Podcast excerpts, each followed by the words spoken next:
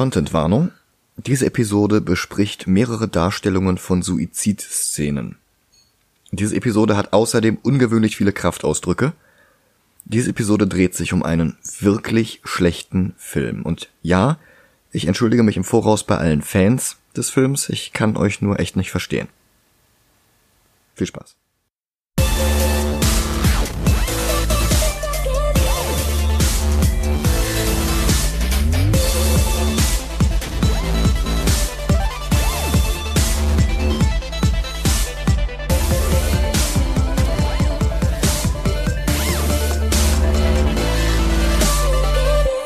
Hallo und schmerzlich willkommen.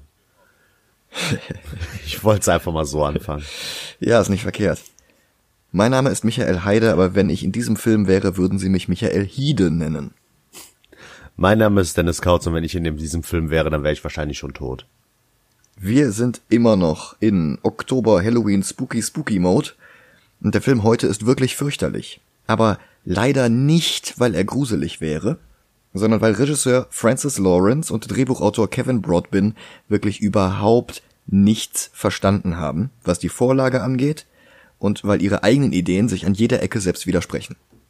Das Ergebnis ist kriminell gut gecastet und über weite Strecken sieht es cool aus, aber es tut einfach nur weh. Mit anderen Worten, wir sehen Konstantin. Verzeihung, Konstantin. Also ich muss sagen, als der Film rauskam, da war ich noch nicht in der ganzen Materie mit DC und so drin. Mhm. Also schon, aber dann, aber das hat sich bei mir begrenzt auf äh, Superman, Batman, Wonder Woman, Aquaman, Flash, also Justice League quasi. Ja, ja. Und das ist, dass Constantine überhaupt eine Comic-Verfilmung ist, hatte ich damals gar nicht auf dem Schirm. Hatten wenige, ja. Und ich fand ihn damals gut. Ich habe den 2006 oder 2007 geguckt und danach glaube ich nie wieder. Ja. Ich habe den damals im Kino gesehen und habe dann sogar eine Rezension für die deutsche DC Fanpage geschrieben, gibt's aber heute leider nicht mehr die Seite. Mein Fazit damals war, losgelöst von der Comicvorlage ist es einfach nur ein sehr schlechter Film, der keinen Sinn ergibt. Aber wenn man ihn dann auch noch mit den Hellblazer Comics vergleicht, ist es völlig unverzeihlich, was hier für eine Scheiße passiert ist. Oh. Zu den Comics würde ich auch gerne noch ein paar Worte verlieren. Denn John Constantine ist eine Comicfigur, die sich selbst erfunden hat. Es fing damit an, dass Autor Alan Moore, Zeichner Steve Bissett und Inker John Totalben in Nummer 25 ihrer Swamp Thing Serie einen Moment hatten, in dem ein Charakter auf offener Straße stirbt. Und sofort ruft irgendein Passant Police! Und im nächsten Panel steht im Hintergrund Sting, der Sänger, nicht der Wrestler. Weil Sting bei der damals noch aktiven Band The Police Sänger und Gitarrist war. oh Gott, ernsthaft. Ein sehr simpler Gag, fast schon auf nackter Kanone Niveau. Oh Gott. Aber diese mysteriöse Hintergrundfigur ließ Bissett und Totalben keine Ruhe. Beide waren große Fans von Sting und sie baten Moore ausdrücklich um mehr Gelegenheiten, ihn zu zeichnen. Und Moore, dem aufgefallen war, dass Zauberer in Comics immer mindestens Mittelklasse, wenn nicht reicher waren, älter, meist mit grauen Schläfen wie Dr. Strange oder gleich mit einem weißen Rauschebart wie Shazam oder Merlin oder wie auch immer sie alle heißen, und sein Gegenentwurf? Sting. Der junge Sting, der gerade für David Lynch's Dune vor der Kamera stand, sollte der mystische Mentor von Swamp Thing werden. Ein bisexueller, kettenrauchender, drogenkonsumierender Engländer aus der tiefsten Arbeiterschicht, der das Ding aus dem Sumpf quer durch die USA auf die unterschiedlichsten Missionen schickte. Ein Unterwasservampirnest hier, eine Werwölfin dort und weder die Lesenden noch Swamp Thing selbst wussten, ob sie diesem Vogel überhaupt trauen konnten. Und sein Name hatte sicherlich nur zufällig dieselben Initialen wie Jesus Christus. John Constantine. Und ja, im Comic selbst verbessert er alle, die den Fehler machen, ihn Konstantin zu nennen. Tyne. Kurz darauf saß Alan Moore in einer Sandwichbar in Westminster, als John Constantine die Treppe hochkam. Gleiche Kleidung, gleiches Aussehen. Moore sagte später in einem Interview, der sah nicht aus wie Sting. Der sah aus wie John Constantine. Und dieser Mann sah Alan direkt in die Augen, lächelte, nickte verschwörerisch und ging dann weg. Und Alan Moore hat sich dagegen entschieden, ihm zu folgen. Jahre später traf er ihn noch einmal, ganz woanders. Dort trat er aus dem Dunkel und flüsterte Moore zu, I'll tell you the ultimate secret of magic. Any cunt could do it. Schon zweieinhalb Jahre nach seinem ersten vollen Auftritt, dreieinhalb, wenn wir diesen Police-Cameo mitzählen, bekam Constantine dann seine eigene Heftserie. Und sie sollte eigentlich Hellraiser heißen. Aber dann kam dieser Clive Barker Horrorfilm mit dem Würfel und den Zenobiten raus und DC nannte die Serie noch vor Erscheinen der ersten Nummer in Hellblazer um. Und Hellblazer lief 300 Hefte lang mit Autoren wie Jamie Delano, Garth Ennis, Neil Gaiman, Grant Morrison, Warren Ellis, Brian Azzarello, Peter Milligan und sehr vielen mehr. Alter, was sind das für Namen? Also jetzt nicht, dass die Namen komisch klingen, aber was sind das bitte für große Namen? Aha. Es gab lange Zeit eine Faustregel. Ein britischer Autor, der in den USA anfing, hatte es nicht geschafft, bis er mindestens eine Ausgabe Hellblazer geschrieben hatte. Und sie alle machten Constantine, seine Welt, seine Vergangenheit interessanter. Er hatte zum Beispiel eine Punkband gehabt namens Mucous Membrane. Das ist der englische Begriff für Schleimhaut. Und ich habe das immer als Anspielung auf die Schleimhaut im weiblichen Genitalbereich aufgefasst. Das kann natürlich meine Fehlinterpretation sein, aber so eine klassische englische Punkband, Ja. die sich Schleim nennt, nur halt intellektueller, Ja. das hätte schon so eine gewisse interne Logik. Mindestens drei andere Autoren gaben übrigens später wie Alan Moore an, John Constantine begegnet zu sein. Einer auf der Straße, einer auf einer Party, einer in einer Bar. Also irgendwas ist an John Constantine besonders. Wow. Und die Hellblazer-Serie hätte jedenfalls noch 300 Ausgaben weiterlaufen können. Die Verkaufszahlen waren okay. Aber DC war 2011 fest entschlossen, alle ihre Serien in einem konsistenten Universum zu konsolidieren. Und darum wurde Hellblazer kurz darauf gecancelt und Johns Welt beendet. Und das Ergebnis war das New 52-Universum. Ein jüngerer, hübscherer John Constantine musste sich jetzt ständig mit Batman, Billy Batson oder gleich der ganzen Justice League herumschlagen. Und keine seiner folgenden Soloserien danach hielt länger als zwei Jahre durch. Das war halt eine weitere Scheißidee von DC. Wie auch die Geschichte der Verfilmung, um deren Start ich mich hier mal wieder mit hoffentlich interessanten Hintergrundinfos zu drücken versuche. An sich ist es ja keine schlechte Idee, so einen Stoff auf die Leinwand zu bringen. Und ein Ansatz in London mit vielleicht John Sim oder Johnny Lee Miller in der Hauptrolle hätte durchaus funktionieren können. Oder, und ich lehne mich hier sehr weit aus dem Fenster, Sting. Der war zwar Anfang der 2000er schon über 50, aber der war trotzdem noch weit von klassischen Dumbledore-Zauberern entfernt.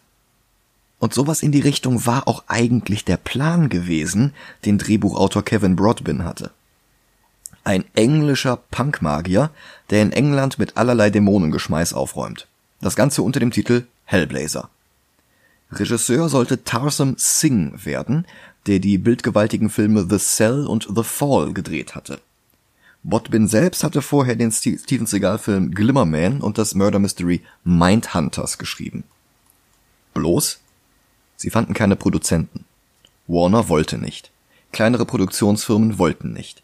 Und erst als Botbin das Drehbuch umschrieb, die Handlung nach Los Angeles verlegte und aus Constantine einen Amerikaner machte, gewann das Projekt langsam Aufmerksamkeit. Und die Rolle wurde vergeben an Nicolas Cage. Daraufhin sprang dann Regisseur Tarsum Singh ab. Ohne den sprang dann allerdings auch Cage ab und drehte lieber Ghost Rider. Singh wurde ersetzt durch Francis Lawrence, der vorher nur Videoclips für Britney Spears, Avril Lavigne und andere gedreht hatte. Cage wurde ersetzt durch Keanu Reeves.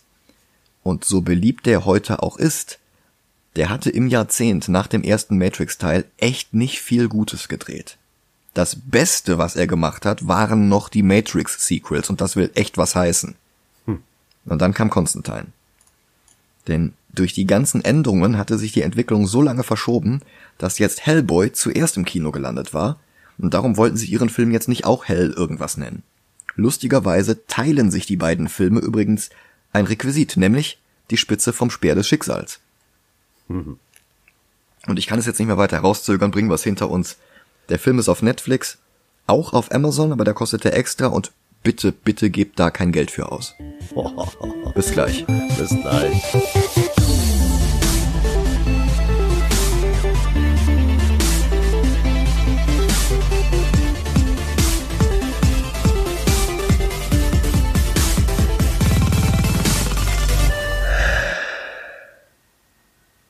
Fuck this movie. Ich habe schon gesagt, ich habe damals eine Rezension drüber geschrieben und ich habe den Film verrissen. Und heute finde ich den Film schlechter als damals. Wow. Ja. Der Reihe nach. Das Warner-Logo, das Village Roadshow Pictures Logo und das Vertigo Logo zerfallen in einem sehr braunstichigen Bild zu Staub. Das soll wohl die Hölle sein, und wenn der Film uns damit sagen will, dass wir die nächsten zwei Stunden in der Hölle gefangen sein werden, dann Mission fucking accomplished. es folgt ein weißer Text auf schwarzem Grund. Derjenige, der den Speer des Schicksals besitzt, hält das Geschick der Welt in seinen Händen. Ja, der Speer des Schicksals. Angeblich die Lanze, mit der ein Centurio namens Longinus im Rahmen der Passion Jesus die Seite aufgeschnitten hatte, um zu sehen, ob er schon tot ist und vom Kreuz genommen werden konnte. Woraufhin das christliche Blut die Waffe zu einer heiligen Reliquie machte. Und diese Reliquie war in den folgenden Jahrhunderten heiß begehrt. Angeblich sollte sie nämlich jeder Armee, die sie in einer Schlacht mitführte, den Sieg garantieren. Ich meine, ist ja auch klar, Jesus hat ja schon zu Lebzeiten deutlich mehr Kriege und Schlachten gefordert. Ja, ja. Rudolf II. hatte das gute Stück gegen einen Teil des Ostfrankenreichs getauscht, nämlich das Gebiet, auf dem das heutige Basel liegt. Und über Heinrich I., Otto I. und Heinrich II. gelangte die Lanze dann irgendwann nach Aachen, Prag, Nürnberg und Wien. Der britische Esoterik-Schriftsteller und bekennende Mescalin-Fan Trevor Ravenscroft war sicher, dass Hitler Österreich nur deswegen an das deutsche Gebiet anschloss, damit er in den Besitz dieser Lanze kommt, die Ravenscroft nur als Speer bezeichnete. Eine Theorie, die vor allem in Amerika viel Gehör fand, dabei sollten die doch eigentlich am besten wissen, dass Hitler den Krieg letztlich verloren hat. Aber einmal in die Welt gesetzt, drang die zum Speer gewordene Lanze immer tiefer in die Popkultur ein. DC Comics nutzte die Reliquie, um zu erklären, warum ihre Golden Age Superhelden wie die Justice Society nicht in die europäischen Schlachtfelder eingriffen. Figuren wie der erste Flash, der erste Green Lantern oder der Spectre hätten den Krieg sehr viel schneller beendet, als es in der Realität möglich war. Und der Speer wurde jetzt zur Ausrede, warum das nicht passiert ist. Mit den Hellblazer Comics hatte der Speer nie was zu tun ist es natürlich naheliegend, dass er zum Dreh- und Angelpunkt des gesamten Constantine-Films wurde. Noch eine Einblendung? Der Speer des Schicksals ist seit dem Zweiten Weltkrieg verschwunden. Also in unserer Welt ist er's nicht. Da ist er nach wie vor in der kaiserlichen Schatzkammer in Wien. Nicht so hier. Mexiko. Ohne Scheiß, weil die Türkei zu teuer zum Drehen war. Mexiko. War, war, das Drehbuch sagte Türkei. Aha. Das war der Produktionsfirma zu teuer. Also haben sie das Ganze nach Mexiko verlegt, weil sie dort billiger hinkamen, um zu drehen. Wow. Mhm. Mexiko, Ruinen in der Wüste. Ein Mann bricht mit dem Fuß durch morsche Holzplanken, die ein Loch im Boden bedecken. In dem Loch eine in eine Hakenkreuzfahne eingewickelte Speerspitze. Das Fahnenrequisit wurde nach dem Dreh der Szene übrigens sofort vernichtet, damit sie nicht in die Hände von irgendwelchen Neonazis gerät. Das muss ich gutheißen. Ja, das stimmt. Der Typ nimmt jedenfalls die Speerspitze und rennt los direkt vor das nächste Auto. Dann erscheint aus dem Nichts ein Kruzifix-Tattoo auf seinem Arm und er steht wieder auf und läuft weiter. Vorspann? Constantine. Weiße Schrift auf schwarz in der langweiligsten Schriftart, die sie finden konnten. Areal oder irgendwie sowas. Das ist noch nicht mal der Trajan-Schriftzug mit dem Kreuz als T, der auf allen Postern war. Das ist einfach irgendwas Billiges ohne Serifen. Konstantin. Ich hab gehört, Comic Sans ist ganz in. Oh Gott, das wär's ist noch doch gewesen. eine. Comic-Verfilmung, da kann man sie auch nehmen. Ach du Scheiße, ja. Wir springen nach Los Angeles. Eine Mutter öffnet die Tür zum Kinderzimmer und sieht ihre Teenager-Tochter an der Decke krabbeln. Aber nicht, weil sie von einer radioaktiven Spinne gebissen wurde, sondern weil ein Dämon in sie hineingefahren ist. Haben wir alles schon 32 Jahre früher gesehen in Der Exorzist und das war dort um einiges effektvoller.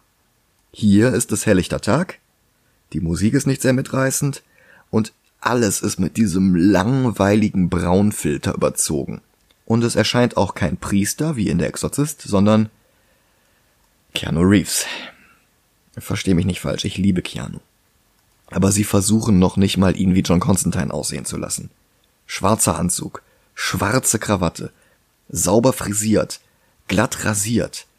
Wenn das Hemd nicht weiß wäre und er eine Sonnenbrille trüge, wäre das auch nur wieder Neo. Und wenn er einen Bart und längere Haare hätte, wäre das John Wick.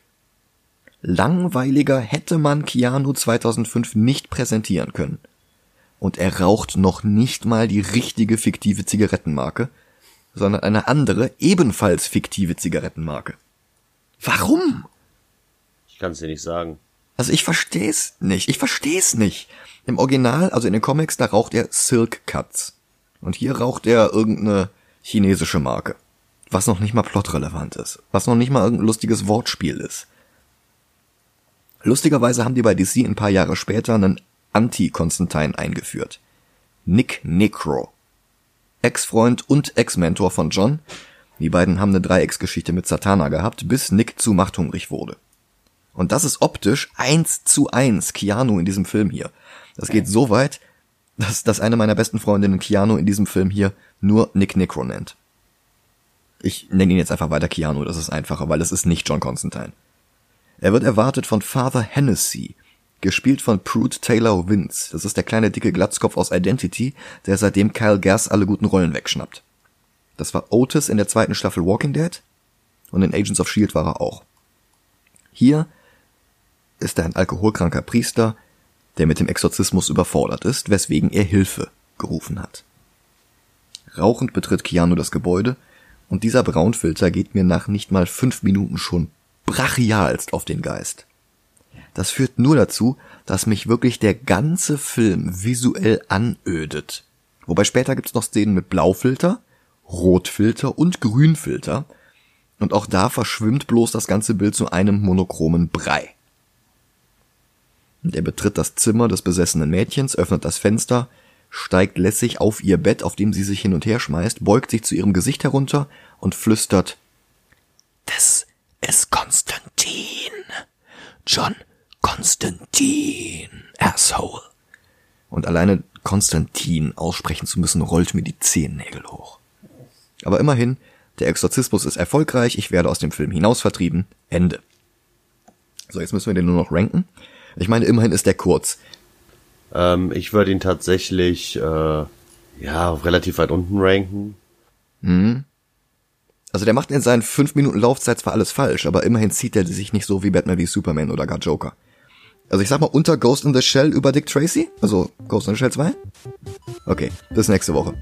Dann sehen wir uns Blade 2 an und der zeigt uns dann, wie Coolness wirklich geht. Scheiße, wir kommen nicht aus der Nummer raus, oder? Nee, kommen wir nicht. Schade. Na gut.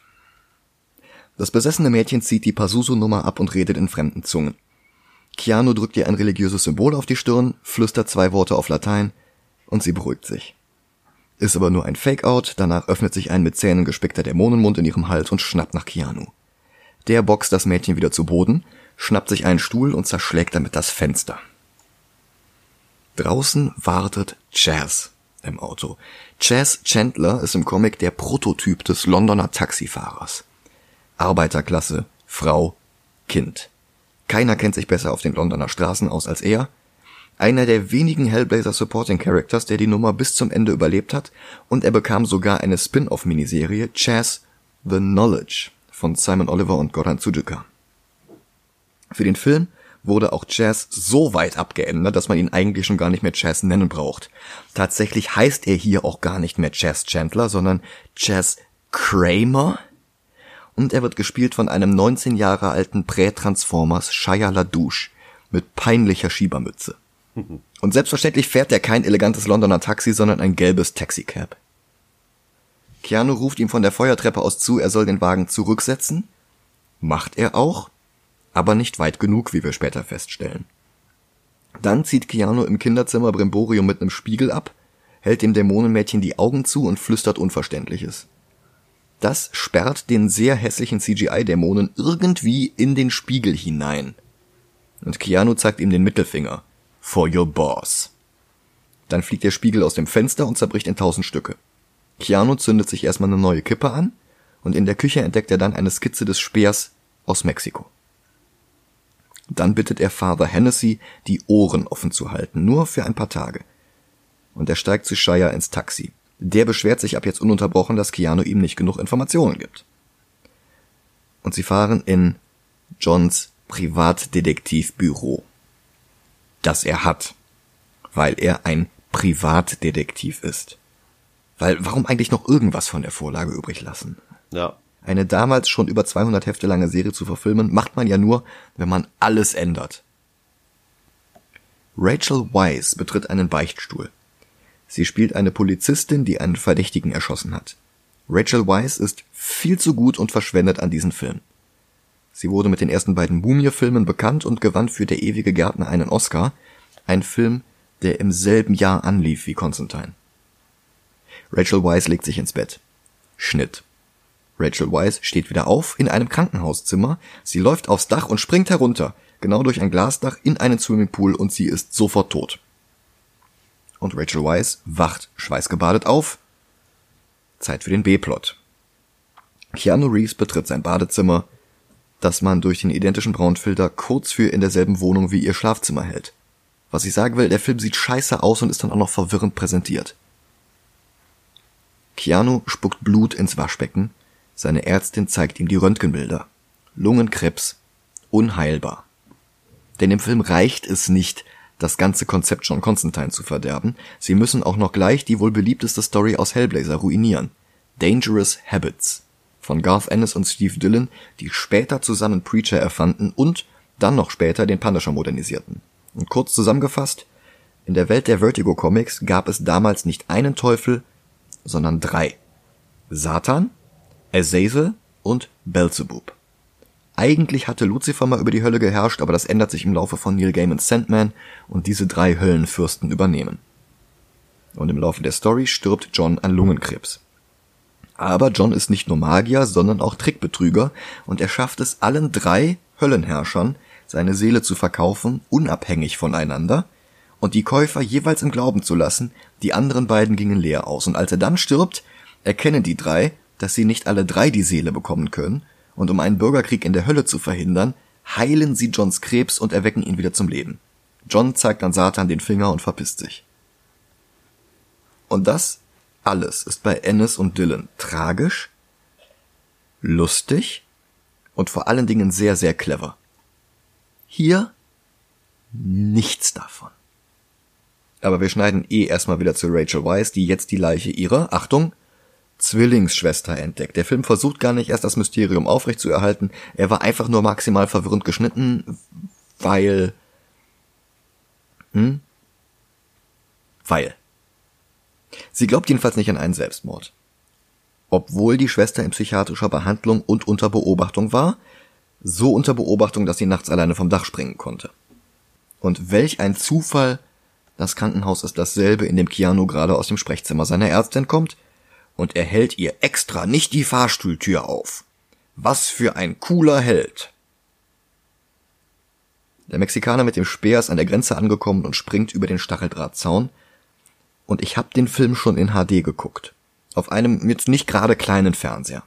Mhm. Aber wegen diesem scheiß Braunfilter kann ich dir trotzdem nicht sagen, was das für Tiere sind, die jetzt in der Nähe des Speers reihenweise tot zu Boden kippen. Wahrscheinlich sind es Kühe, könnten aber auch Pferde sein. Ja. Oder Bisons. Also ich kann es dir sagen, ich habe ja meinen 4K-Fernseher und ich habe in dem Bett geguckt. Mhm. Und ich habe nichts gesehen. Also ich kann es dir auch sagen. Es sind Tiere mit Geweih. Okay, okay, damit sind es, glaube ich, keine Pferde. Wobei, der Film hält sich sonst auch nicht an irgendwelche Vorgaben. Pferde also. sein, also. Ja, gehörnte Pferde. Keanu bekommt Besuch von seinem Q. Ein nervöser, ungewaschener Typ mit Halbglatze, blondierten Resthaaren, namens B-Man. Und diese Ausrüstungsszene ist so dumm. B-Man schleppt an. Metallspäne von der Pistolenkugel, die auf Johannes Paul II. abgefeuert worden war. Was die Späne machen sollen? Christbaumkugeln mit geweihtem Wasser aus dem Jordan. Warum das besser ist als Weihwasser von der Kirche nebenan oder ein Wasserspenderkanister, den Father Hennessy gesegnet hat? Eine Streichholzschachtel mit einem kreischenden Käfer sieht aus wie ein 2-Euro-Scherzartikel aus dem Kaugummiautomaten. Keanu schmunzelt, aber angeblich kann man mit dem Geräusch gefallene Engel foltern. Warum? Ach so, und ein Zauberstab mit Drachenfeuer, weil wir offensichtlich gerade durch ein Plotloch in die fucking Winkelgasse gefallen sind. Drachenfeuer bekommt man eigentlich gar nicht mehr, aber Keanu probiert das in seinem Privatdetektivbüro aus. ist halt ein handlicher Flammenwerfer, aber er zündet sich nicht mal eine Kippe dran an. Und jetzt, nachdem er sein Arsenal an Waffen ausgepackt hat, will er von Keanu wissen, was der überhaupt vorhat. Es ist immer gut, die Mission an die Ausrüstung anzupassen und nicht andersrum. Boah, dieser Film, ne? Keanu erzählt Beam, achso, diese komischen äh, Pistolenkugelschrapnelle oder Splitter tauchen im ganzen Film nicht mehr auf. Ja, das stimmt. Keanu erzählt Beeman von dem Dämonen, der durch das Mädchen hindurch in unsere Welt kommen wollte, und jetzt wird es noch absurder. Beeman erklärt John Constantine, der die Regeln schon kennt, die Regeln. Gott und der Teufel, seine Engel und Dämonen können die Erde aufgrund eines vor langer Zeit geschlossenen Waffenstillstands nicht betreten. Menschen sind ihre Puppen, ihre Schachfiguren im Kampf zwischen Gut und Böse. Wir können vorübergehend besessen werden, aber Menschen sind keine Türen in unsere Welt, durch die Dämonen einfach hindurchschreiten können. Warum diese völlig absurde Änderung gegenüber der Comicvorlage? Ach, ich bin mir sicher, der Film hat da etwas besonders Cleveres vor, sonst würde er hier nicht Zeit auf so einen Unfug vergeuden. Das wird bestimmt nochmal wichtig und erklärt. Schnitt. Zurück bei Shia im Taxi. Keanu bezeichnet ihn als seinen Auszubildenden, seinen Sidekick wie Tonto oder Robin. Shia fragt, warum er dann nur fahren darf und nicht ausgebildet wird. Woraufhin Keanu wortlos das Taxi verlässt. Er betritt eine Bibliothek in einer Kirche, wo er schon wieder Rachel Weisz über den Weg läuft. Sie will mit einem Priester sprechen, er mit dem Erzengel Gabriel, der die Erde nur betreten kann, weil er im Wirtskörper von Tilda Swinton steckt, deren Anwesenheit den Film immerhin ein wenig aufwertet. Rachel Weisz bekommt vom Priester gesagt, dass ihre Schwester nicht katholisch bestattet werden darf, weil sie Selbstmord begangen hat. Keine Ausnahmen, er hätte extra mit dem Bischof darüber gesprochen. Und nach denselben Regeln arbeitet auch der Himmel, wie wir jetzt erfahren. Stellt sich heraus, dass Keanu als Kind selbst Selbstmord begehen wollte und kurz klinisch tot war. Obwohl er danach wiederbelebt wurde, gilt er damit jetzt als Selbstmörder und wird niemals in den Himmel kommen dürfen, egal was er tut. Vor allem, weil er ja nur Gutes tut, weil er in den Himmel kommen will. Somit ist es egal, wie viele Dämonen er austreibt und wie oft er die Welt rettet, das geht alles nicht auf sein Karma-Konto. So funktioniert das einfach nicht. Gott will, dass die Menschen an ihn glauben. Keanu weiß aber dummerweise, dass Gott existiert und Wissen ist nicht Glauben, also hilft ihm das auch nicht weiter. Das sind echt völlig bizarre Regeln, die der allmächtige und barmherzige Gott da aufgestellt hat, das muss ich sagen. Hustend tritt Keanu nach draußen und trifft dort auf Rachel Weisz. Geht an ihr vorbei, geht an Chaz vorbei in die verregnete Nacht. Hennessy, der Priester von vorhin, fährt mit den Händen über ein paar wahllos vor ihm liegende Zeitungen und hört Stimmen. Eine Stimme ruft Isabel. Das ist der Name von der toten Schwester. Und sie sieht sich jetzt die Aufnahme vom Tod dieser Schwester an. Sieht tatsächlich aus wie Selbstmord, aber das kann doch nicht sein. Und sie notiert den Namen Constantine auf einem Blatt Papier. Dann klingeln all ihre Telefone, Faxe, Handys und was sonst noch so alles in ihrer Wohnung ist und klingeln kann, weil jeder Mensch 18 Telefone besitzt. Ja. Dass die alle klingeln, wird übrigens im Rest des Films nie wieder erwähnt. Keanu du trinkt gerade so, als wäre das was total Schlimmes, dass man so viele Telefone hat. Ich sage nur, es ist ungewöhnlich. Ach, Quatsch. Keanu trinkt im Regen Hustensaft und dann hustet er. Jemand fragt ihn nach Feuer und explodiert in einem Schwarm aus Tausenden von Käfern. Und diese Käfer sind aus den Comics, direkt aus der ersten Hellblazer-Storyline. Da waren sie der unfassbar gruselige Dämon Menemoth, der Menschen befiel, die daraufhin an Hunger starben, egal wie viel sie aßen. Das waren echt krasse Szenen. Und hier sind sie ein schlechter Computereffekt, der Keanu mit aus Insekten bestehenden Händen verprügelt, wie der Spider-Man-Gegner Swarm. Aber Keanu ist die Streichholzschachtel mit dem Schreikäfer aus der Tasche gefallen und er öffnet sie, was den Schwarm zurücktreibt, bis er von einem Auto überfahren wird. Keanu zertritt ein paar der Käfer, die noch am Boden liegen, und geht. Zurück zu Chaz. Und zusammen fahren sie zu Papa Midnights Bar. Aber Chaz darf nicht rein. weil er die absurde Tarotkarte nicht errät, die der Türsteher ihm verdeckt hinhält. Ratte im Ballettkleid. Hätte man drauf kommen können.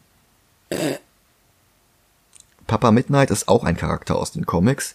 Hier wird er gespielt von Jimon Hunsu, der später auch noch in Guardians of the Galaxy und in Aquaman mitspielt. Und in Captain Marvel. Stimmt, ja, auch noch, genau. Papa Midnight ist ein 200 Jahre alter unsterblicher Voodoo-Schamane, der im Comic gegen Hungerdämon Nemoth mit Constantine zusammenarbeitet, obwohl Constantine ihn mal um 50.000 Dollar beschissen hat, was Midnight ihm immer noch übel nimmt. Und die Figur hat die Adaption in den Filmen noch mit am besten überstanden. Aber er hat auch nicht wirklich viel zu tun. Er sagt, er hat es donnern gehört, das muss wohl Satans Magenknurren gewesen sein, und er erwähnt, dass Keanos Seele die einzige Seele in der gesamten Geschichte der Menschheit ist, für die Satan persönlich auf die Erde gehen würde, was er auch kann? Weil wir ja keine Regel eingeführt haben, dass Kreaturen aus der Hölle nicht auf die Erde können? Und so eine Regel würde das verhindern? Ja, aber zählt das auch für Gott und Satan? Und Keanu spricht Papa Midnight auf den Dämonen Lemoth an, der vorhin die Erde betreten hat, um ihn anzugreifen. Und Papa Midnight erwidert, das sei völlig ausgeschlossen, das ginge gar nicht. Dämonen und gefallene Engel, und Satan ist nichts anderes, müssen in der Hölle bleiben. Engel müssen im Himmel bleiben. Das ist Teil des Deals. Und John bittet Midnight, den Stuhl. Was ist der Stuhl? Wird noch nicht erklärt. Das ist doch dieses Möbelhaus, oder? Midnight ziert sich nämlich gerade lang genug, dass eine weitere Person den Raum betreten kann. Balthasar. Ein Dämon im Körper von Bush-Sänger Gavin Rossdale. Rossdale ist ein hervorragender Grunge-Musiker, aber als Schauspieler taugt er nicht unbedingt viel. Balthasar hat jedenfalls ein Meeting mit Midnight, also schmeißt der Keanu aus dem Hinterzimmer. Wieder zu Hause fängt er eine Spinne unter einem Glas, pustet Tabakqualm hinein und murmelt Welcome to my life, als es an der Tür klopft. Rachel Weisz. Sie hält ihm eine Polizeimarke hin und bittet um Hilfe. Sie hat seinen Namen im Revier gehört und weiß, was er so treibt. Und ihre Schwester hat vor ihrem Tod Paranoia entwickelt und von Engeln und Dämonen gesprochen. Und Keanu ist der Einzige, der jetzt noch helfen kann. Rachel tippt auf einen Kult, eine Sekte, die ihre Schwester beeinflusst und dazu gebracht hat, vom Dach zu springen. Aber sie war Katholikin, sie würde sich nie selbst umbringen. Und Keanu fasst noch einmal zusammen, was sonst passieren würde. Sie würde in die Hölle kommen, ihre Seele würde zerfetzt, bla bla bla. Und sie hält das für zynische Verarsche, befreit die Spinne aus ihrem Glas und geht. Aber er verfolgt sie. Und er wiederholt jetzt für sie noch einmal die Exposition, die den Dreh- und Angelpunkt des Films bildet. Gott und der Teufel haben vor einer Weile eine letzte Wette abgeschlossen. All in.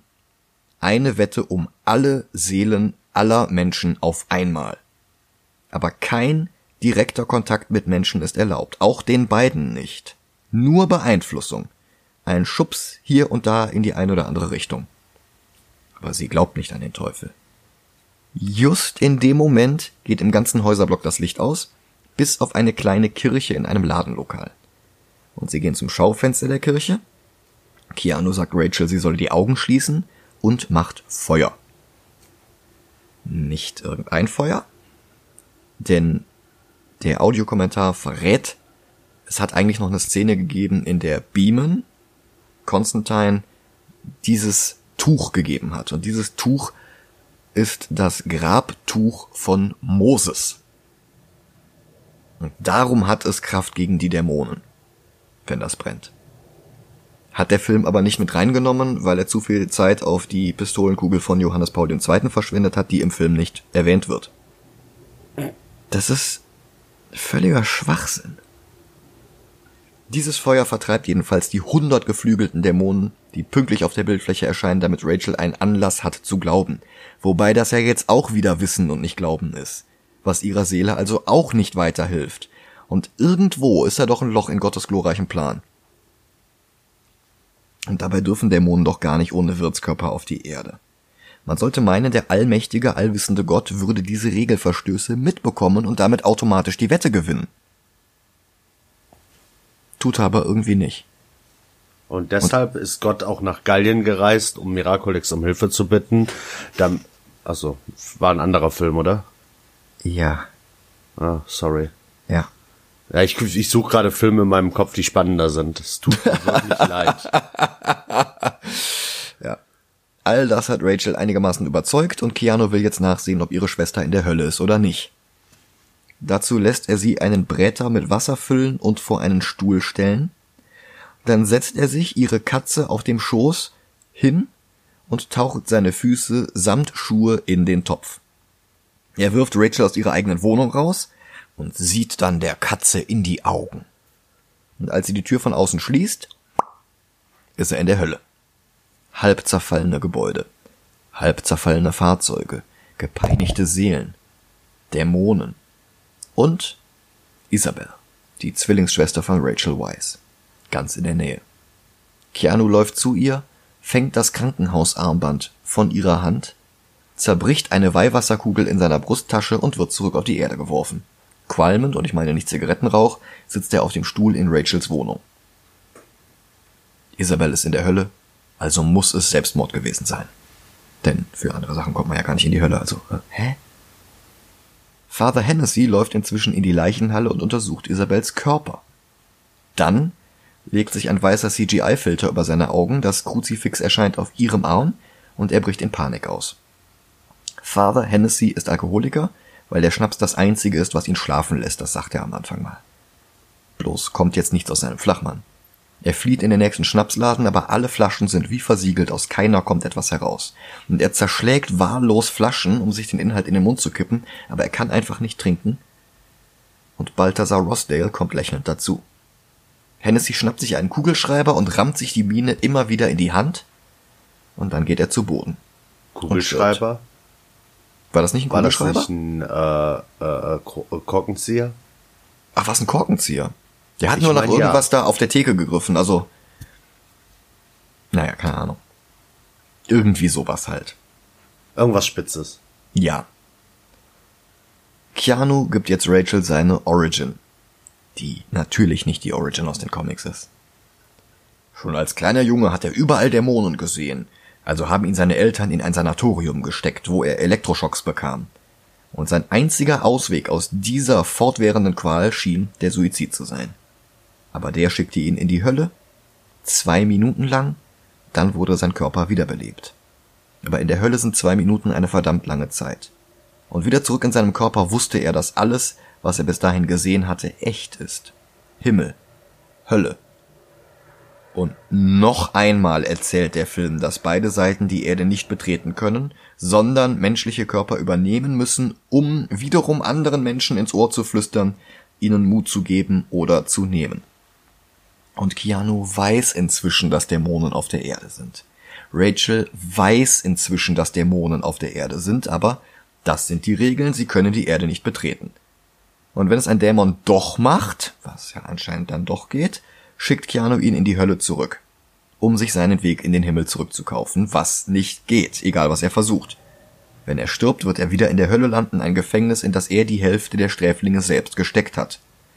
An sich eine coole Idee, aber der Film sagt uns nicht wirklich warum. Warum macht er das alles, wenn das sowieso nichts bringt? Und warum bringt das alles nichts, wenn er es doch macht? Es- während er das erzählt, ja, oder ich, wo ist denn da bitte mein hast Denkfehler? Während er das erzählt, sehen wir Hennessy im Schnapsladen liegen. Und ein Engel in Menschenhülle beugt sich schützend über ihn. Balthasar wirft die Illusion der Gavin Rossdale Hülle ab und zeigt sein furchterregendes wahres Gesicht. Schlechtes CGI von 2005! Weil Hennessy vor seinem Tod im Schnapsladen Isabels Leiche befummelt hat, bekommt Rachel jetzt einen Anruf.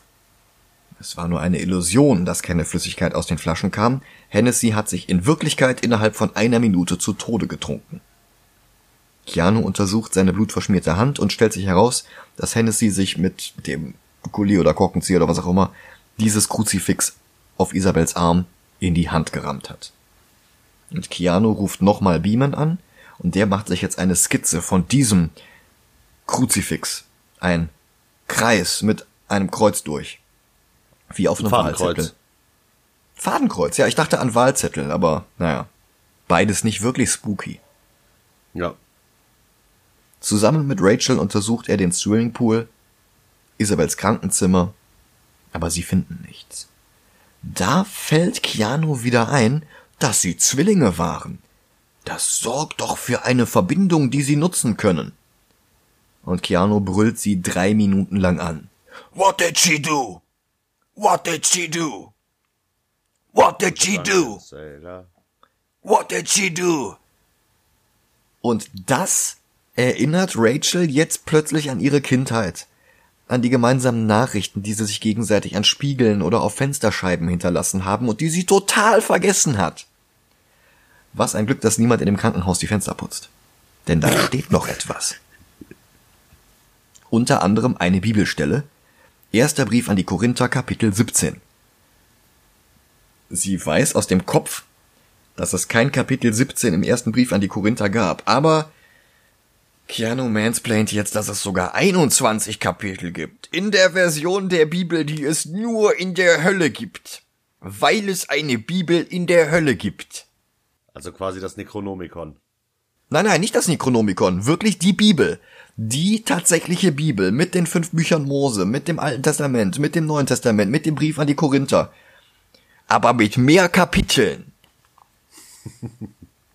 Wie gut, dass Beeman so eine Bibel hat und nachgucken kann. Die Sünden des Vaters werden nur noch von den Sünden des Sohns überschattet. Denn das X-Men-Logo, das jeder in diesem Film etwas anders zeichnet, ist das Zeichen des Mammon, Sohn des Satans und Antichrist. Und laut der Prophezeiung müsse er erst ein sehr mächtiges Medium besessen. Und sie tippen auf Isabel. Und selbst dann könne er nur mit der Hilfe vom lieben Herrgott persönlich auf die Erde reisen. Aber bevor Beeman mehr sagen kann, springt die Bowlinganlage an, unter der er sein Hauptquartier eingerichtet hat, und die Verbindung bricht ab. Keanu und Rachel reisen zu ihm und nehmen sofort den Schwefelgeruch wahr. Beeman wurde von Nemoth befallen. Seine Leiche ist über und über von Insekten bedeckt. Haha. B-Man.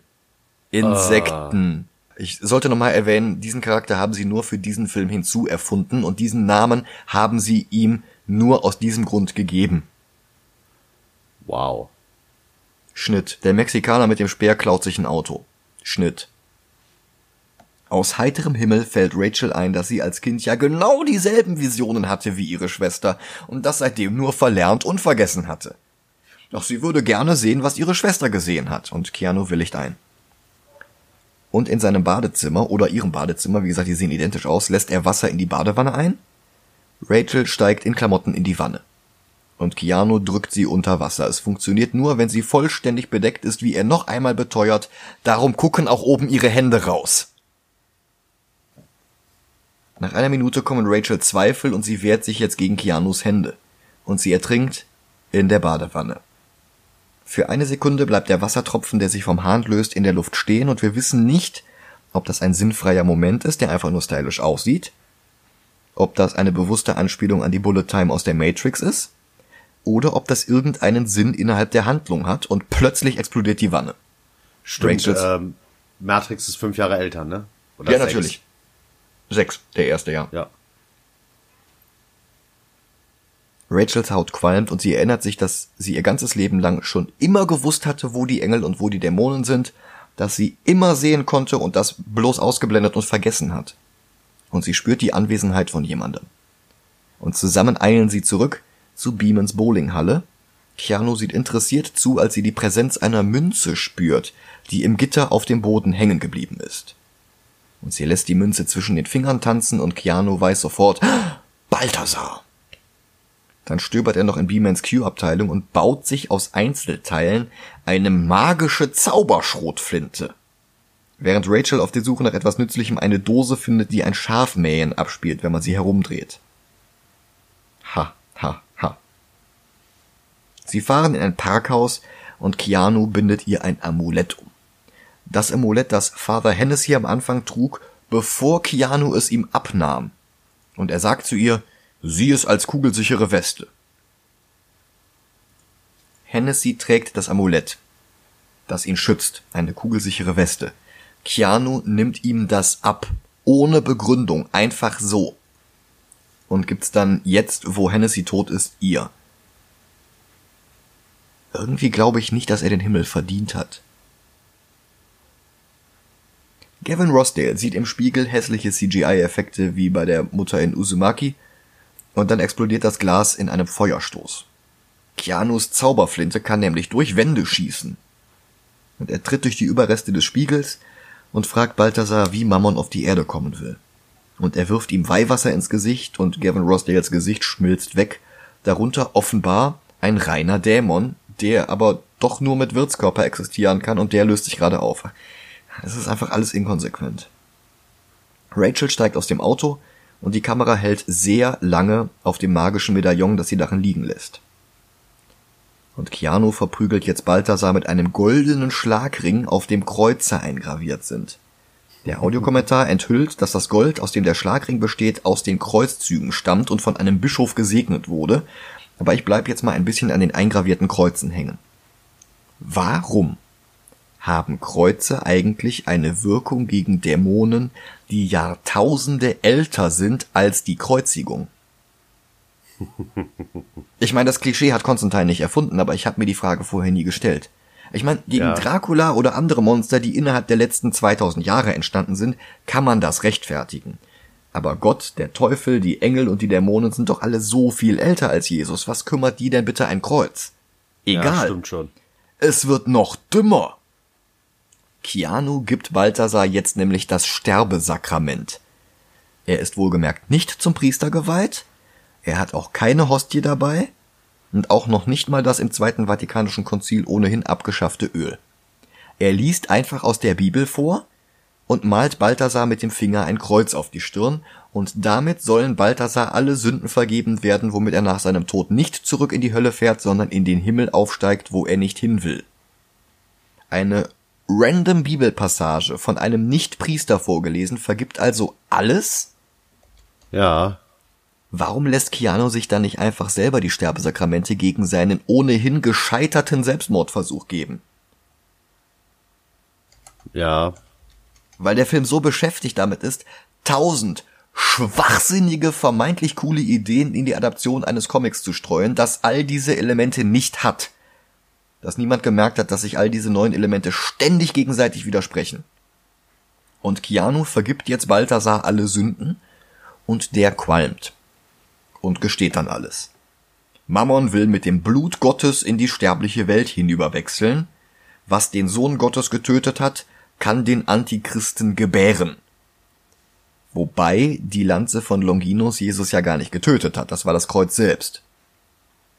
Keanu ist zufrieden und er gibt zu, dass er nur geblufft hat, die Sterbesakramente hätten Balthasar gar nicht in den Himmel gebracht, weil er nicht aktiv um Vergebung gebeten hat womit nicht geklärt ist, warum das nicht bei Keanu selbst funktionieren würde. Das ist alles ja. so dumm und so, so sinnlos und so unnötig. Und Balthasar lacht jetzt. Sein Werk ist ohnehin vollbracht. Hahaha. Rachel war seine Mission und Keanu hat sie direkt zu ihm gebracht. Keanu feuert seine Zauberflinte ab. Sie zischt einmal kurz und wir sehen nicht, was sie anrichtet. Der Film schneidet weg.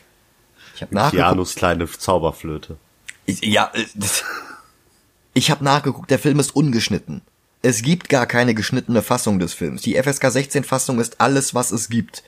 Die waren einfach bloß zu geizig oder zu faul, um hier mehr zu drehen. Da kommt einfach gar nichts mehr. Wow. Keanus Dialoge schreiben jetzt das Evangelium um. Dem Film ist nämlich aufgefallen, dass da was nicht stimmt. Also unterhalten sich Keanu und Rachel jetzt einfach darüber, dass Jesus nicht durch die Kreuzigung gestorben ist, sondern durch die Lanze. Warum dann das Kreuz das heilige Symbol ist, das sogar auf seinem Schlagring eingraviert ist, wenn das doch eigentlich die Lanze sein müsste, ist noch ein Widerspruch, der niemandem bei der Entstehung des Films aufgefallen ist. Ja, weil das mit dem Kreuz nicht stimmt. Aber es sind Dämonen, die wissen ja eh nicht Bescheid, die kennen ja eh keine Kreuze. Und jetzt sehen wir, was die Zauberflinte mit Balthasar angestellt hat. Er ist zu Staub zerfallen, bis auf einen Teil seines Gesichtes, das Auge zwinkert. Und dafür hatten die vorhin kein Budget mehr.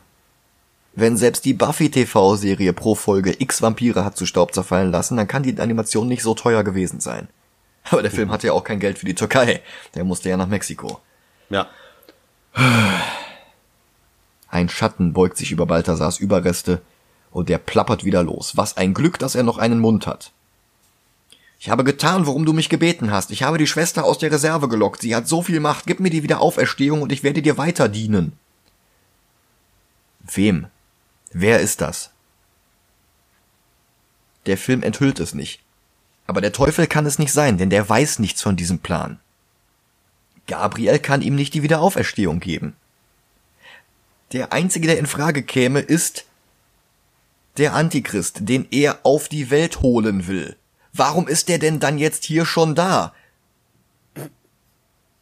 Ich meine, der Film zeigt noch nicht mal, wer das ist. Vielleicht ist das jetzt auch noch irgendwer ganz anders. Der, also ich, was, was soll das alles? Die ganze Film ist totaler Murks. Ja, stimmt schon. Er löst sich jetzt weiter auf.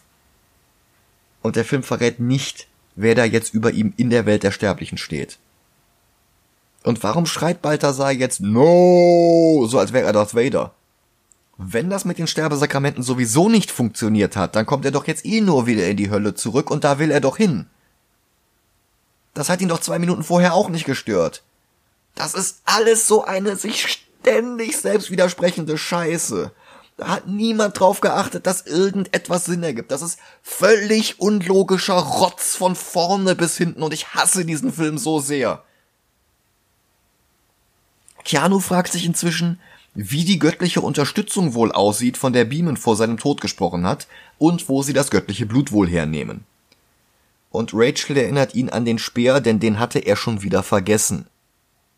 Ach so, und ein sehr mächtiges Medium brauchen sie auch noch. Rachel kommt nicht drauf, dass sie damit gemeint ist.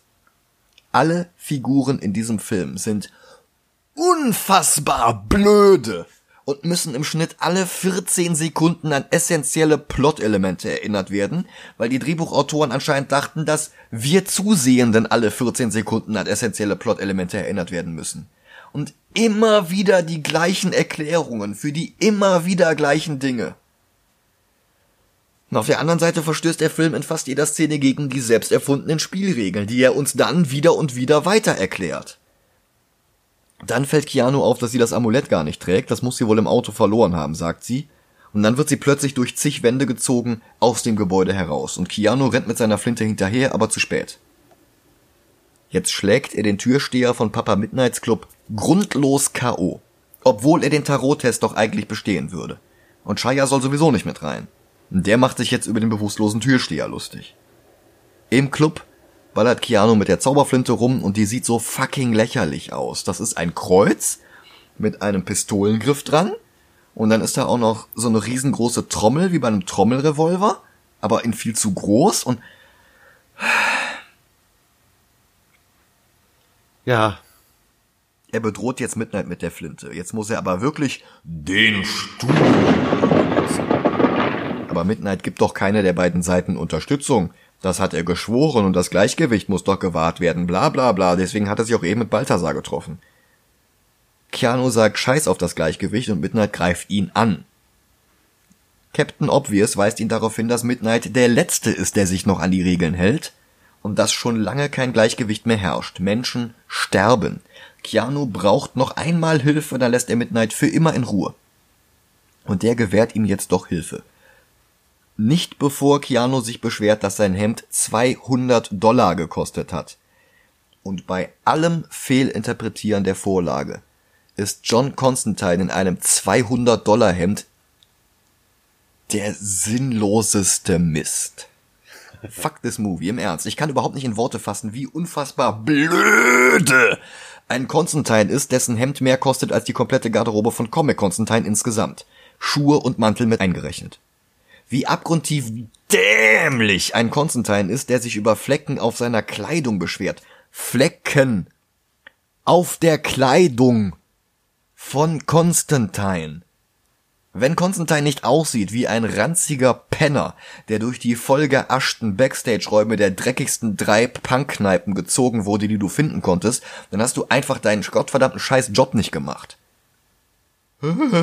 Da sind Flecken auf meinem 200-Dollar-Hemd. Ne, ne, ne, ne, ne.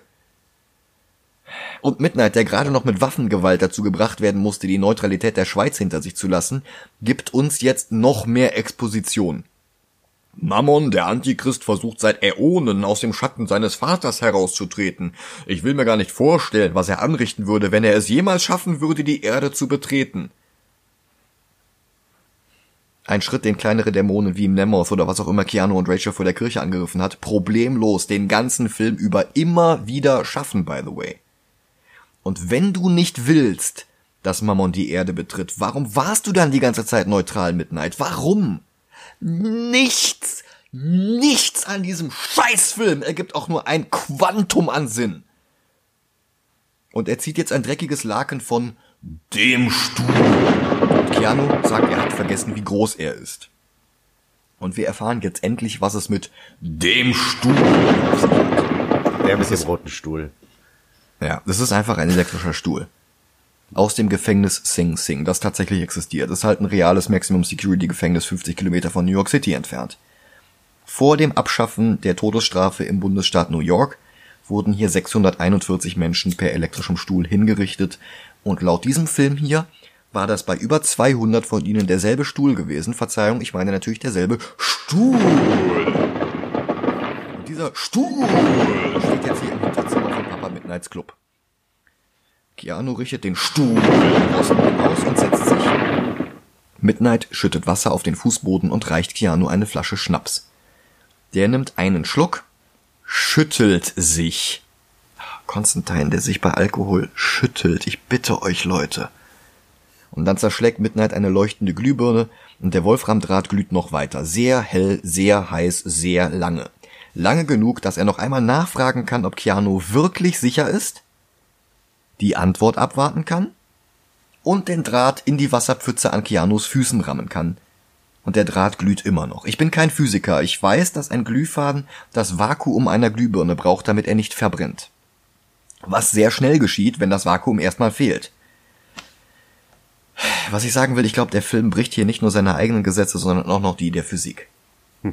Und wozu brauchte Keanu jetzt den Schuh? Einfach um schon wieder in die Hölle zu reisen, so wie es eben mit Rachel in der Badewanne gemacht hat. Das ist Was ich nicht verstehe, ja, wenn Constantine Rachel rausschickt und sich da hinsetzt, um quasi in die Hölle zu gehen.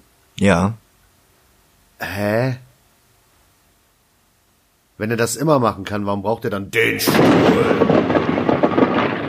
Niemand weiß das. Ich glaube, selbst die Drehbuchautoren und der Regisseur wissen es nicht. Ja. Ich glaube, die fanden es einfach nur cool, einen elektrischen Stuhl aus Sing Sing zu haben. Punkt. Er reist in die Hölle zurück und hat dort Visionen vom Mexikaner, der die Speerspitze fand. Und er sieht zu, wie der Mexikaner reist und wo er hinreist. Und er sieht zig Dämonen, die ihm zusehen. Und dann betritt der Mexikaner einen Raum, dreht sich um und beginnt Keanu zu würgen. Der ruft Midnight um Hilfe und der zieht ihn jetzt mit bloßen Händen wieder aus der Hölle heraus. Und zusammen mit Shia schmelzen sie jetzt Kreuze ein, um Kugeln für Keanus Zauberflinte zu gießen. Und Shia, der bisher nur Chauffeur war, gibt uns jetzt 37 Minuten vor dem Ende des Films noch mehr Exposition. Dazu erzählt er jetzt von magischen Reliquien, mit denen selbst Nichtpriester Wasser zu Weihwasser machen können, und Weihwasser ist ja das einzige, das Dämonen verletzen kann. Mit so einem Zauberkreuz könnte man sogar Regen in Weihwasser verwandeln. Er fragt Midnight, ob der zufällig so ein Wunderkruzifix im Schrank liegen hat, und Midnight lacht. Take him, John. Kill him after. Dann betet Midnight noch für Keanu und Shia. Keanu hat das Gebäude aus seiner Vision wiedererkannt. Es ist das Krankenhaus, in dem Rachels Schwester starb. Und sie kommt jetzt wieder zu sich, einen Meter über der Wasseroberfläche des Pools und sie fällt hinein, zieht ihre Waffe und ist alleine. Das heißt nicht ganz alleine. Hinter ihr kommt der Mexikaner aus dem Wasser und sie schießt auf ihn. Die Kugeln schlagen in der Wand hinter ihm ein und sie versucht aus dem Pool zu steigen, aber er zieht sie wieder rein. Im Flur hört Shia unverständliches Geflüster, fragt, was es ist. Und dass Keanu bei der Antwort Hellspeak nicht kichern muss, rechne ich ihm hoch an. Hellspeak, eine Sprache, die man nur in der Hölle spricht. Es war mal eine Form von Elbisch, aber nee, warte, das war eine andere Das ist alles so dumm. Shia nimmt das magische Wunderkreuz und wirft es in einen Wassertank mit einem Brennbar-Symbol darauf. Das Wasser für die Sprinkleranlage hat ein Warnhinweis, dass es brennbar ist.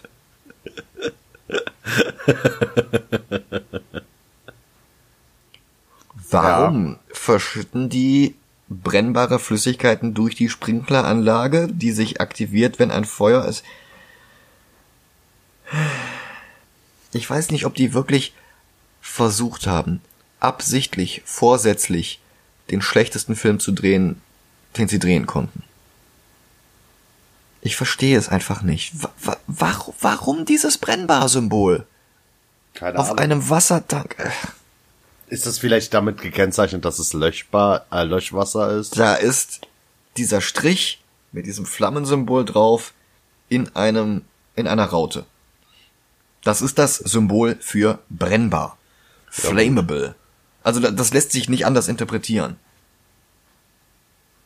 Keanu hingegen betritt jetzt den Raum voller Dämonen in Menschenkörpern, die er schon in seiner Vision gesehen hat, und er weist sie darauf hin, dass sie gegen das Gleichgewicht verstoßen. Dann zündet er sein Sippo an, hält es unter einen Rauchmelder und die Dämonin Ellie, gespielt von Michelle Monaghan aus Kiss Kiss Bang Bang und Mission Impossible 3, in ihrer einzigen Szene in diesem Film erkennt, dass es aus der Sprinkleranlage Weihwasser regnet. Der Film fängt nicht jetzt noch damit an, irgendwelche Annäherungen an Logik zu entwickeln. Die Dämonen sind jetzt verwundbar, also packt Keanu seine Zauberflinte aus und pumpt Schüsse in die Menge. Er steht mitten im Raum, ein ganzes Stück von der Wand weg und ohne Deckung. Also greifen auch alle Dämonen von vorne an einzeln. Als ja. der letzte von vorne in Richtung der Flinte springt, hat die keine Munition mehr und es klickt. Der Dämon bleibt stehen, stutzt, wartet, greift dann an und wird von Shire erschossen, der jetzt auch den Raum betreten hat. Der Mexikaner wirkt jetzt Rachel unter Wasser, bis sie wieder in der Hölle landet und Mammon erscheint. Er sieht genauso aus wie alle anderen Dämonen auch. Er torkelt wie ein Zombie langsam auf sie zu und schreit dann. Keanu und Shia sind jetzt am Pool angekommen und Rachel taucht auf. Sie ist jetzt besessen. Keanu versucht einen Exorzismus, beide kämpfen unter Wasser. Shia kommt dazu, sie ziehen Rachel aus dem Wasser raus, Keanu beendet den Exorzismus, Diesmal braucht er auch keinen Spiegel, um den Dämonen da hinein zu bannen. Diesmal klappt's ohne. Hä? Hä? Er hatte ein Level up und hat's gelevelt. Ja, natürlich. Wenn der Film das uns zeigen würde, würde ich das sogar akzeptieren. Und es ist noch nicht mal vorbei. Angela hat jetzt einen Dämonen im Uterus und der zappelt und will raus. Keanu und Shia rezitieren jetzt das Kreuzzeichen auf Latein, bis er Ruhe gibt. Dann wird Shia endlich von einer unsichtbaren Macht gepackt und an die Decke geschlagen, bis er stirbt. Seine letzten Worte an Keanu beziehen sich eigentlich auf die Bibel und auf Literatur, aber You were right, it's not like the books kann nur ein Fourth Wall Break Fuck you an die Comic-Fans sein. Keanu ist wütend, er krempelt sich die Ärmel hoch und hält die beiden Tätowierungen auf den Unterarmen, die er in den Comics selbstverständlich nicht hat, aneinander und bildet ein veraltetes alchemistisches Symbol für den roten König, also irgendein Schwefel, aus dem Speculum Veritatis. Dann brüllt er ein paar Mal Into the light I command thee. Und er erscheint. Gabriel. Der die Menschheit bloß inspirieren will. Selbst Keanu merkt, dass das keinen Sinn ergibt, und Gabriel ist einfach nur eifersüchtig auf die Menschen, die nur bereuen brauchen, damit Selbstmörder und Vergewaltiger in den Himmel dürfen.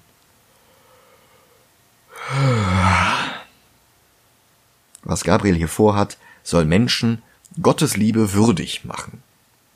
Und Keanu betet zu Gott. Betet seiner Liebe würdig zu sein und dann nimmt er eine Glasscherbe und schneidet sich die Pulsadern auf. Weil Papa Midnight vorhin mal die Theorie hatte, dass der Teufel, der die Erde nicht betreten kann und darf, die Erde betreten wird, um Keanus Seele persönlich in die Hölle zu holen. Und genau das passiert jetzt auch noch. Just in dem Moment, in dem Gabriel den Dämonen aus Rachel herausschneiden will, bleibt die Zeit stehen. Teer tropft von der Decke Und Satan persönlich, der die sterbliche Welt nicht besuchen kann und darf, besucht die sterbliche Welt. Und der Film stellt sogar sicher, dass wir sehen, dass seine Füße den Boden berühren. Nur um irgendwelche, aber es heißt ja nur, dass er die Erde nicht betreten darf. Vielleicht geht es ja, wenn er fünf Zentimeter über den Boden schwebt, Argumenten vorwegzunehmen. Dazu geht die Kamera zu nah an seine Füße heran. Und zwischen dem Zwinkern eines Kolibri, in einer Zeit außerhalb von Zeit und Raum, zündet sich Keanu eine letzte Kippe an. Das heißt, er versucht es. Und der Teufel, der gar nicht da sein dürfte, hilft ihm sogar dabei. Und so cool, wie Keanu eine Zigarette zieht, ist der ganze Film ein einziger Werbespot für die Tabakindustrie. Keanu weiht den Teufel, der gerade die Regeln seiner eigenen Wette mit Gott bricht, in die aktuellen Ereignisse ein. Sein Sohn ist im Nebenraum, sie haben den Speer des Schicksals und so weiter. Der Teufel lacht. Und ganz ehrlich, Peter Stormare war auch schon mal besser in Big Lebowski zum Beispiel oder Fargo, der war in Arrow und American Gods und mit Keanu hat er in John Wick 2 nochmal zusammengearbeitet. Hier lacht er etwas merkwürdig, zieht Grimassen und vergisst, dass er gar nicht auf der Erde sein darf, weil Gott sonst die Wette gewinnt und alle Seelen aller Menschen auf einmal bekommt.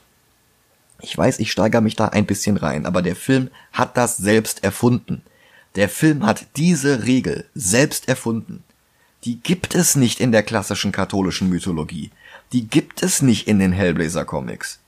Drehbuchautor Kevin Bodbin selbst hielt es für eine gute Idee, diese Wette einzuführen und diese Regeln vorzustellen, und dann hält er sich den ganzen Film über nicht dran. Und ich weiß nicht, was das soll. Genauso wie mit den Sterbesakramenten, die stärker sind als Dämonen, aber nicht so stark wie ein wohlgemerkt fehlgeschlagener Selbstmordversuch von vor 20 Jahren. Was ja. für ein völliger Unfug. Der Teufel lacht und äfft jetzt Keanu nach. Sie haben den Speer des Schicksals. Er glaubt, Keanu wolle Zeit schinden, bis seine Seele in die Hölle muss. Und Keanu sagt, der Teufel soll halt selbst nachgucken. Ich find's ja immer noch lächerlich, dass sein Junior den ganzen Plan bis hierhin durchziehen konnte, ohne dass Satan persönlich etwas davon mitbekommt. Und er geht nach nebenan, zieht Rachel unter Gabriels Speerspitze weg und konfrontiert den Erzengelkollegen. Du warst der Beste von uns allen, Gabriel, und Lucifer lacht wieder. Gabriel versucht den Teufel mit bloßen Händen totzuschlagen, aber der wird nicht mal berührt. Stattdessen verschwindet jetzt Satans Sohn in der Hölle und Gabriels Flügel lösen sich auf und sein letztes Wort ist Father? Der Teufel hat gewonnen und er kehrt zurück in den Nebenraum. Keanu hat nur einen letzten Wunsch Satan soll Rachels tote Zwillingsschwester aus der Hölle herauslassen. Und der Teufel tut ihm den Gefallen. Und das war ein Fehler. Denn diese selbstlose Tat, auch wenn sie nicht wirklich selbstloser war als die ganzen Exorzismen, rettet Keanus Seele. Der Teufel kann ihn nicht mitnehmen. Stattdessen öffnet sich jetzt der Himmel und ein gleißend helles Licht erscheint. Seine Seele steigt in den Himmel hinauf und wie in der Comicvorlage zeigt John dem Teufel den Mittelfinger. Aber das will der Belzebub jetzt auch wieder nicht. Also greift er Keanu in den Torso hinein, zieht den Krebs aus Keanus Lunge heraus und schenkt ihm das Leben, damit er in Zukunft irgendeinen Fehler machen und seine Seele wieder verlieren kann. Keanu wacht auf, Rachel wacht auf, sie sagt Danke, er sagt Kein Problem, und Gabriel wacht im Pool auf, menschlich, immer noch im Körper von Tilda Swinton, die ja nur ein Wirtskörper für ihn war, wie Keanu vorher gesagt hatte. Er nennt Gabriel ja ständig auch Halfbreed und so nennt er sonst nur Dämonen in Menschen, so wie Balthasar. Was ist denn jetzt mit dem Menschen, also Tilda Swinton, deren Körper Gabriel jetzt offenbar fest und für immer hat, bis zum Tod? Ich glaube, dem Film ist das egal, oder der Film hat schon wieder vergessen. Ja, ja. Und Gabriel fragt sich jetzt, ob Keanu jetzt Rache will und schlägt vor, dass Keanu ihn mit der heiligen Shotgun killt. Aber der weigert sich und schlägt Gabriel bloß ins Gesicht. Rachel und er verlassen das Krankenhaus. Schnitt. Rachel steht auf einem Dach, Keanu tritt zu ihr und er gibt ihr den Speer. Sie müsse ihn jetzt verstecken, wo ihn niemand jemals findet, selbst er nicht. Dann stehen sie etwas lange, etwas awkward voreinander, damit das Publikum denkt, jetzt küssen die sich. Dann küssen sie sich nicht und sie lässt ihn allein auf dem Dach zurück. Und er monologt sich jetzt, dass es für alle einen Plan gibt. Und er greift in die Tasche wie nach einer Zigarette, aber die Kamera schwenkt um ihn herum und er steckt sich stattdessen einen Kaugummi in den Mund, denn John Constantine hat mit dem Rauchen aufgehört. In einer Hellblazer-Adaption hat John Constantine mit dem Rauchen aufgehört. Das muss man sich einfach nochmal dreimal auf der Zunge zergehen lassen. Dann lügt der Nachspann based on characters from the DC Comics Vertigo Hellblazer Graphic Novels. Und die zwei Stunden Hölle sind endlich vorbei. Das heißt fast. Es gibt nämlich eine Post-Credit-Scene, in der Keanu Shia LaBeoufs sein altes Sippo auf den Grabstein legt. Und der erwacht als Engel neu und steigt wortlos in den Himmel auf. Vorbei. Hurra! Ich mag es nicht, wenn meine Kritik an diesem Film als du beschwerst dich ja nur, weil das nicht so ist wie in den Comics beiseite gewischt wird. Blade ist nicht wie in den Comics. Die frühen X-Men-Filme sind nicht wie in den Comics. Die Maske ist nicht wie in den Comics. Das ist alles nicht wie in den Comics, aber das macht sie doch nicht schlecht. Dieser Film hier ist ein himmelschreiender Blödsinn und ein hölleschreiender Blödsinn, ne? Wegen des Gleichgewichts. Ja. Der wäre auch eine Katastrophe, wenn nicht Konstantin draufstehen würde. Aber es steht nun einmal Konstantin drauf. Es steht Vertigo drauf. Und ich weiß noch nicht mal warum eigentlich. Für eine Vertigo-Serie hatte Hellblazer beeindruckende Verkaufszahlen. Aber außerhalb der Bubble der Comic-Fans wusste doch niemand, was das ist. Mit der Lizenz konntest du doch nicht die Ticketverkäufe ankurbeln, dann hättest du es auch völlig anders nennen können. Ja. Chaz ist eh nicht wieder zu erkennen. Papa Midnight hätte mit jedem anderen Namen auch funktioniert. Der Teufel und Engel Gabriel sind Public Domain und alle anderen Figuren waren eh für den Film hinzuerfunden. Und dann bekommen die von DC die Hellblazer Lizenz und sie ändern einfach mal alles, was Hellblazer ausgemacht hat und ändern es nicht mal so, dass irgendetwas davon Sinn ergibt. Ein sagenhaft dämlicher Widerspruch nach dem anderen. Warum? Was haben die damit bezweckt? Der Film hat nichts zu sagen. Er hat keine künstlerischen Ambitionen, keine beeindruckenden Bilder. Er ist keine Verbeugung vor der Vorlage. Und nichts von dem, was er an der Story oder an den Charakteren ändert, macht das Endergebnis irgendwie besser. Da ist nichts Cleveres, sondern bloß eine ganze Reihe von so offensichtlichen wie unnötigen Widersprüchen. Das ist wie ein Dämon, der in die sterbliche Hülle der Hellblazer Comics gefahren ist und der jetzt darin fluchend an der Decke herumkrabbelt. Nur halt nicht so beeindruckend. Die Besetzung ist größtenteils toll und ich rechne es dem Film auch hoch an, dass Shia LaDoof stirbt, auch wenn ich auf die Auferstehung hätte verzichten können. Aber davon abgesehen war das wirklich eine absolute Frechheit auf allen Ebenen. Der ist noch nicht mal auf so dumme und weise unterhaltsam wie Ghost Rider. Der ist noch nicht mal so schlecht, dass er wieder gut ist wie The Room. Der hat noch nicht mal eine so transzendente Performance wie die von Christopher Reeve, der mit dem Schrottplatzkampf den ganzen Film rettet. Dieser Film hat überhaupt gar keine Daseinsberechtigung. Null. Ich hab einen Platz. Ich glaube, über Dick Tracy ist noch zu gut. Ja. Was hast du für einen Platz? Ähm, unter Fantastic Four über Werner. Nee. Werner ist Was? besser. Nee, Werner- auf gar keinen Fall. Werner hat einen Humor, der nicht gut gealtert ist. Aber wenigstens ist Werner wirklich eins zu eins wie die Vorlage. Werner hat nichts abgeändert. Ja, dann schlechter als Werner, besser als Asterix.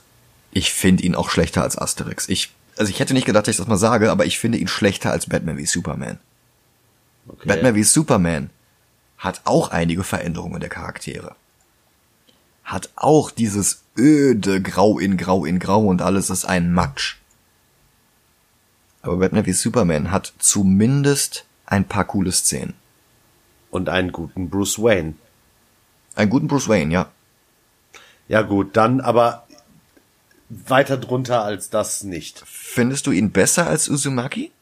Ja, Was hat dich an Uzumaki gestört? der ganze Film. Ja, konkret, weil mich hat der ganze Film Konstantin gestört. Verzeihung, Konstantin. Ko- Constantine hat äh, zwei Schau äh, eine Schauspielerin, die ich liebe. Ich würde mich, ich, die, sie ist quasi das weibliche Äquivalent zu ähm, Idris Elba. Und das ist Tilda Swinton. Und damit hat Constantine eine Sache, die besser ist als Uzumaki. Ich erinnere dich daran, dass der Joker Robert De Niro hat. Ja, das ändert aber nichts daran, dass äh, der Joker an sich eine Beleidigung ist. Ja. Ich würde Constantine auch nicht unter den Joker setzen. Dazu ist Nee. Constantine zu wenig bösartig und zu wenig fahrlässig niederträchtig. Ich meine, ich habe, bevor wir den Film geguckt haben, habe ich ja schon gesagt, dass ich den Film früher mochte tatsächlich. Und ich schaff's nicht bei vielen Filmen, aber wenn ich bei Constantine ausblende, dass es eine Comic, also dass es eine Constantine-Verfilmung ist, beziehungsweise Hellblazer, dann finde ich den Film tatsächlich nicht so schlimm. Wenn ich ausblende, dass es eine Constantine-Verfilmung ist, wenn ich das jetzt irgendwie anders nenne, dann habe ich immer noch eine Wette zwischen Gott und dem Teufel, bei dem Gott es kackegal ist, ob der Teufel mogelt. Ja, Ich habe immer noch Sterbesakramente, die keinen Selbstmörder retten, aber Dämonen in den Himmel verbannen würden, wenn sie denn um Vergebung bitten täten. Wir haben diese völlig absurden Superzauber-Wunderwaffen. Und dann Ja, sieht doch alles so langweilig aus. wie, wie gesagt, dass er besser als, äh, schlechter als Batman wie Superman ist, stimme ich dir zu. Aber weiter runter würde ich nicht gehen. Über Big Money Hustlers? Das auf jeden Fall, aber auch über Uzumaki.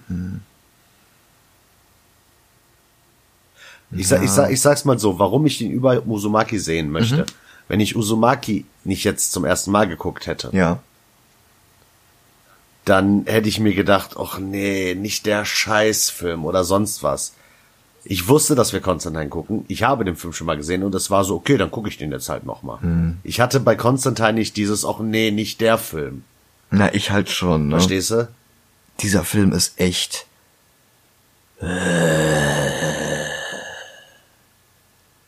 Ja, gut. Also Big Money Hustlers ist dumm und auch wirklich beleidigend und nicht wirklich lustig. Aber Konstantin ist das alles auch. ja, sag was. Sagen wir der Neuplatz 52? Also über Uzumaki. Okay. Okay. Ja, so schlimm diese Folge jetzt wieder war, nächste Woche gibt es einen viel, viel, viel besseren Film. Ja.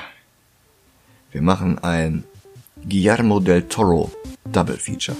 Nächste Woche sehen wir Blade 2. Genau. Bis dann, macht's gut. Macht's gut. Ciao, ciao.